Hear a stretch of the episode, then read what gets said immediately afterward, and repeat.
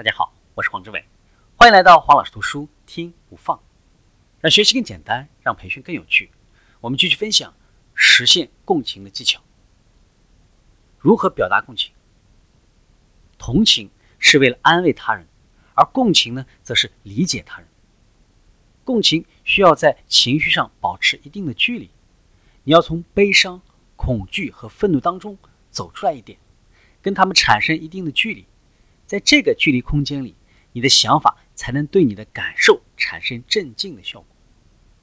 共情需要把有倾向性的偏见放在一边，并且控制住那些自动进行批判和谴责的冲动，还要把复仇的渴望平息下来，取而代之的是渴望理解他人，而这最终可能意味着原谅他人。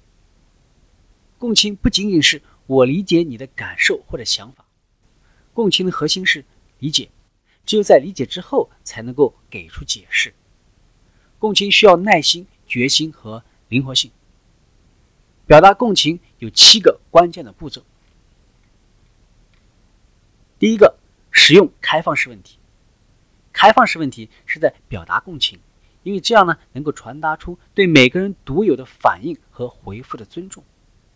在你问出一个开放式问题的时候，你是想从他人那里了解到事实，并且呢进行沟通，而且你是真心对他的看法感兴趣。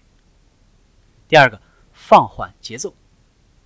共情总是努力把节奏放缓，让情绪得以在深思之后有所缓和。强烈的情绪是无法让人表达出共情的。帮他人把节奏放慢下来，对情绪进行远观，是你对他们表达共情的一个非常有用的方法。第三个，不要匆忙的做出判断。共情的表达总是会特别尊重每个人都会发生转变的天性。第四个，关注你的身体感受。我们的头脑和身体之间是紧密关联、相互依存的。你的心情能被你身体的生理反应所改变。例如，微笑能够让你的神经系统安静下来，心情好转；而眉头紧锁能够让你的感觉。更消极或者呢更严苛。第五个，向过去学习，共情能在当下的连接和亲密关系当中创造奇迹，但是呢也总是同时关注着过去。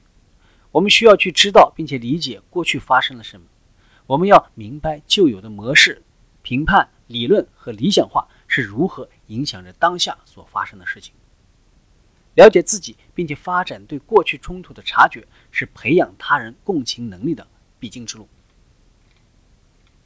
第六个，让故事充分的展开。每个人都有他特有的故事可以讲，每个故事也都以他自己的速度发展。借助共情，我们能够异常精准的判断出他人需要走多快或者多慢。共情会让我们一起站在悬崖的边上，也就是深层的情绪所在的地方。相信我们的关系能把我们带到安全之地。当我们陪另一个人站在悬崖边上的时候，共情会提醒我们，这是那个人的旅程。我们出现在那里是为了陪伴和帮助他。我们的作用不是引领，而是跟随；不是主导，而是参与；不是为了总结性发言，而是为了让沟通能够持续。我们表达共情的方式，就是让自己完全参与到故事当中。